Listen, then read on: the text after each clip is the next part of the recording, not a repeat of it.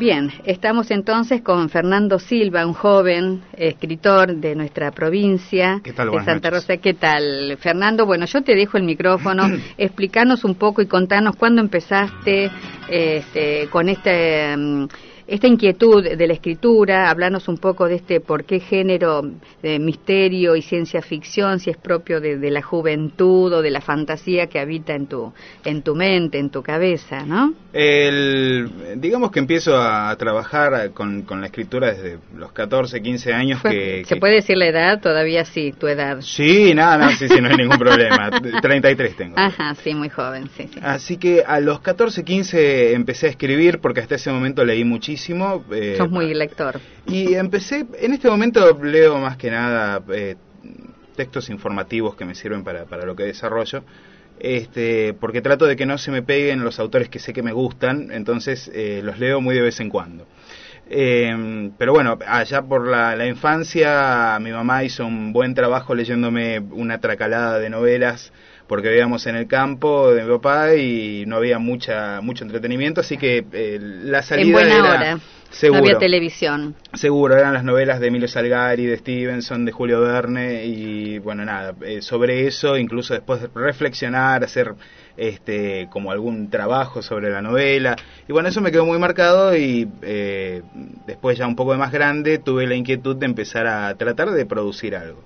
Pero recién hace poco, a los 28, 29, 30, me decidí a buscar, armar, hacer una carrera de esto y, salir eh, realmente...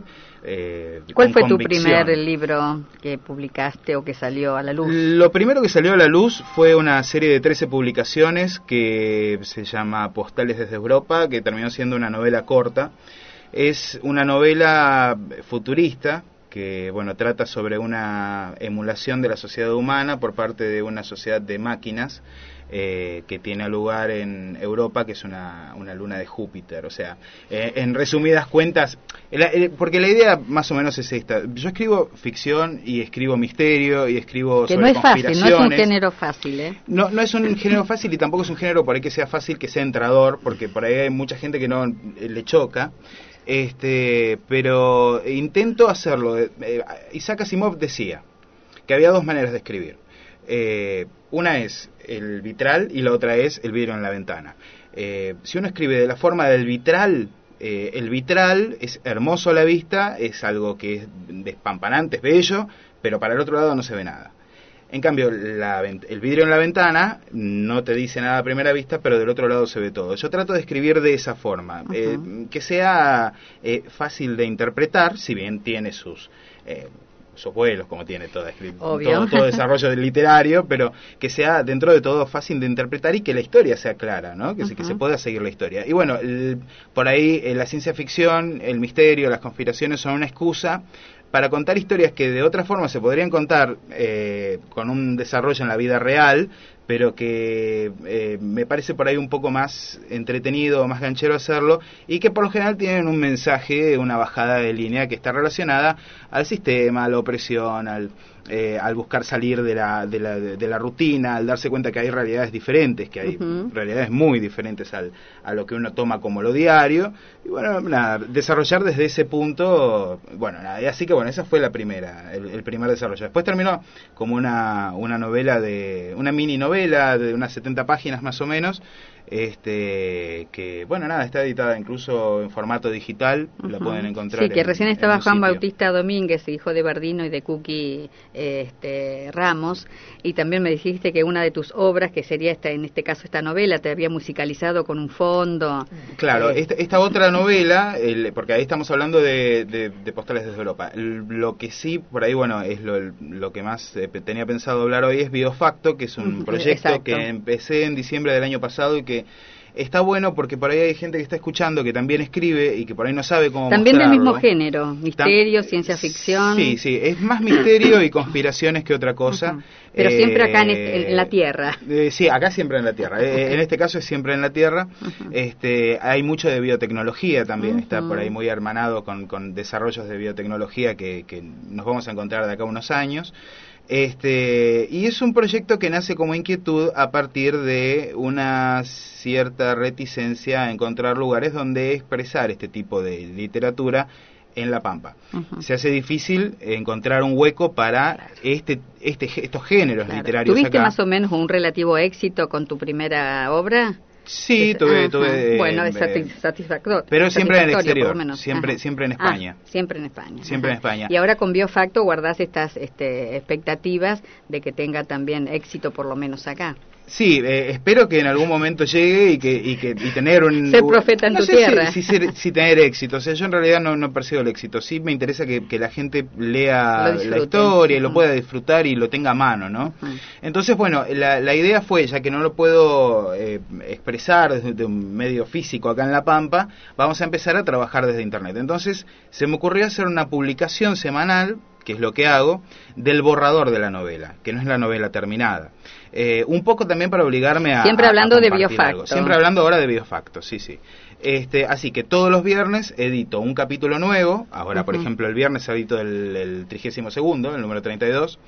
Este, son capítulos que se van desarrollando durante la semana y que van contando la historia semana a semana. Eso está todo acompañado por una banda de sonido que hace Juan. Sí, que le mandamos un saludito porque andaba por ahí el estudio. con Martín. Martín, no te saludé. ¿eh? Un besito y gracias por estar ahí en los controles. Un saludo muy grande, Martín. Bueno, yo pensaba saludarlo acá entre toda la gente que, que está escuchando y le vamos a mandar un saludo después. Este, y bueno, volviendo a ese tema, eh, Juani hace la banda de sonido, que es una banda de sonido que ha llamado la atención de muchísima gente, incluso de la editorial que está interesada en editar la novela. Este, y bueno, esto lo hice dentro del contexto de Random House Mondadori, de la, que, es por ahí, es una multinacional de, de, editoriales, tiene Grijalvo, Caballo de Troya, eh, de Bolsillo, son un montón de editoriales, edita por ejemplo a Stephen King. Este, es una editorial que tiene una red social donde busca nuevos escritores. Entonces, eh, yo como gané el año pasado eh, un concurso que se llama Andrómeda, en realidad salí primera mención en España. Siempre en España has tenido, digamos, tus Sí, eh, sí acá en Argentina tuve una sola, una sola distinción en el concurso Ruinas Circulares del año 2008. ¿En qué es el lugar? ¿En qué provincia o ciudad? Capital Federal. Capital. Sí, sí, Capital Federal. Y después todo ha sido en España. sí, incluso, bueno, han salido relatos míos en programas de radio, eh, por ejemplo, en Murcia, en España, eh, el programa Otros Mundos de Javier del Mar, han salido algunos, son teatralizaciones que hacen ellos de vez en cuando, y bueno, hay un relato que salió teatralizado, pero bueno, siempre he tenido más contacto por ahí con el público español. Lamentablemente me gustaría poder compartirlo más acá, pero bueno, y gracias a Dios existe gente como usted que, que nos da un espacio. Sí, sí, cómo no y creo que hoy va a ser un poco escaso, que ya te vamos a llamar en alguna otra oportunidad. Este, Pero bueno, eh, seguimos eh, con este tema de biofacto. Lo redondeamos, lo redondeamos y, lo, cerramos medio rápido. No, no, si tenemos eh, tenemos 10 minutos ah, más, este, ¿no? Por eso que me hubiera gustado tenerte toda la hora, pero bueno, había otros compromisos, pero bueno, sigamos. Otro día seguimos charlando. Sí, seguramente que sí, sí. Este, bueno, resulta que empieza a desarrollarse, lo empiezo a mover por las redes sociales, Facebook, Twitter, Tenés este, todo, claro. Como buen joven sabes todo de la tecnología moderna. Yo lejos.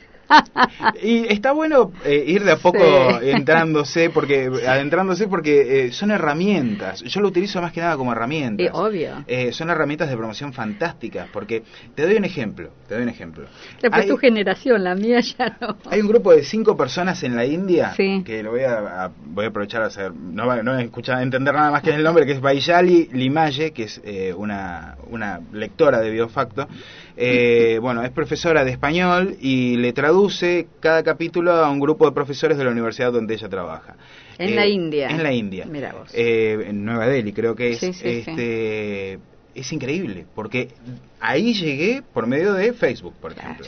Entonces las redes sociales por ahí dan una, un, vuelo y una apertura que no la tenés tan fácil. Eh, 20.000 visitas a los perfiles de la novela, eh, casi 8.000 en este momento en el blog oficial. este, ¿Qué es lo que da eso? Me dio la posibilidad de que la editorial eh, se sienta interesada con el producto y me haga una propuesta como para decirme, bueno, eh, a partir del otoño español, en septiembre, le vamos a informar cuál es nuestra propuesta, pero tenemos, eh, estamos interesados en editar eh, su trabajo en papel a partir de 2012. Entonces, bueno... Eh, ¿Cuántas páginas tiene este libro? Y hasta ahora... Porque vos vas haciendo fascículos por ahí, como para decir... Capítulo por capítulo, así que estamos en, llegando a las 400 páginas a cuatro más o menos. Y este Fernando, y por ejemplo el, el, argumento de esta novela, ¿cuál sería? Porque obviamente tiene que tener un, un, un, punto, digamos así, de, de el punto que, te deje un mensaje. La, historia humana detrás de todo lo que se desarrolla es la historia de, de un muchacho con el que han hecho ciertos experimentos de biotecnología eh, y que intenta recuperar su pasado, o sea, conocer realmente quiénes fueron sus padres, eh, porque supuestamente están muertos, este, y reconstruir su pasado pieza por pieza, y mientras va reconstruyendo su pasado, sin darse cuenta, arma una historia, que es una historia que involucra el mismo inicio de la civilización humana,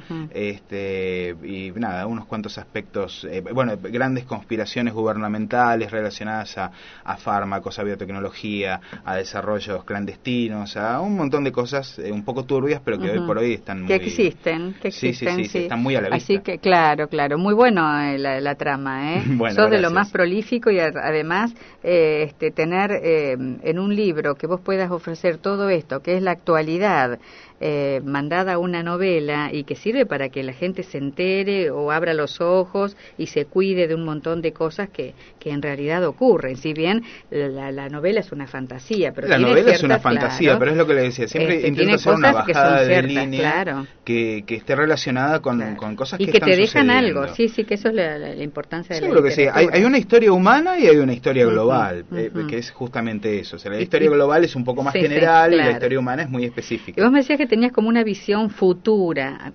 eh, es decir, que, que pueden ocurrir dentro de un tiempo, dentro de esta novela. ¿Te consideras un Julio Verne del siglo XXI? No, para nada, para nada. No, creo que realmente ver lo que vio Verne en su momento fue prácticamente mágico. Eh, hay mucha gente que se pregunta cómo pudo acertar tan bien.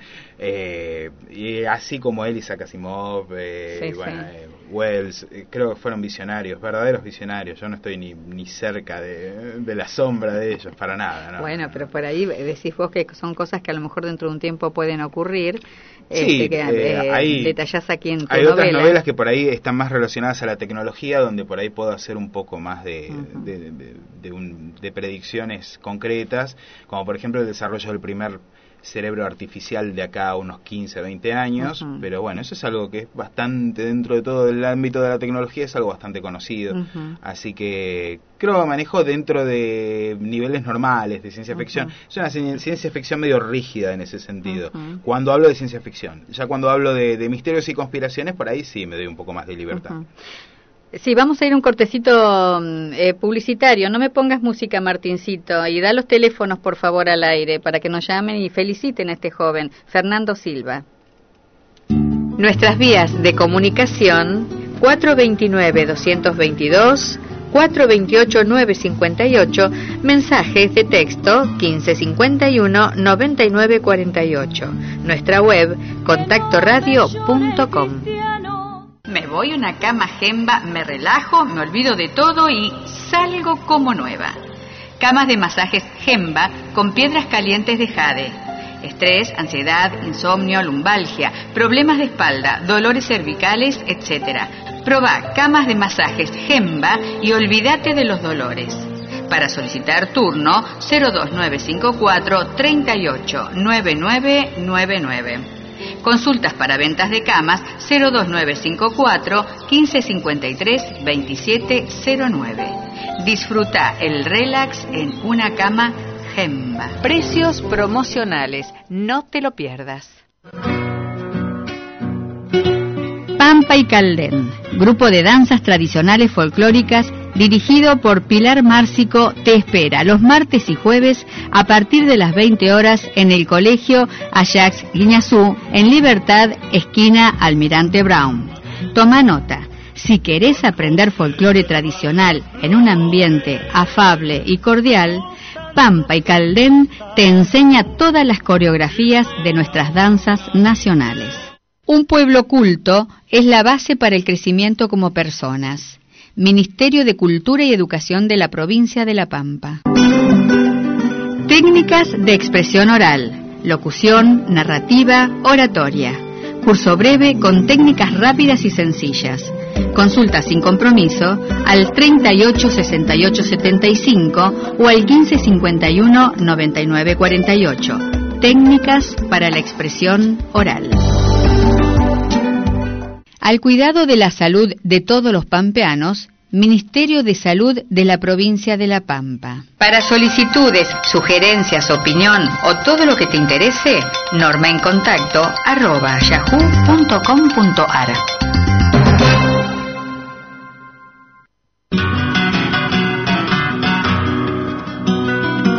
Seguimos acá charlando con este joven tan dispuesto, Fernando Silva, que espero que alguien llame y lo incentive a este joven de la forma dinámica que escribe, en este género que no es muy sencillo, muy simple y muy fácil de poder llegar eh, a la sociedad en general o atrapar a veces a un lector siempre y cuando no le guste este género, ¿no?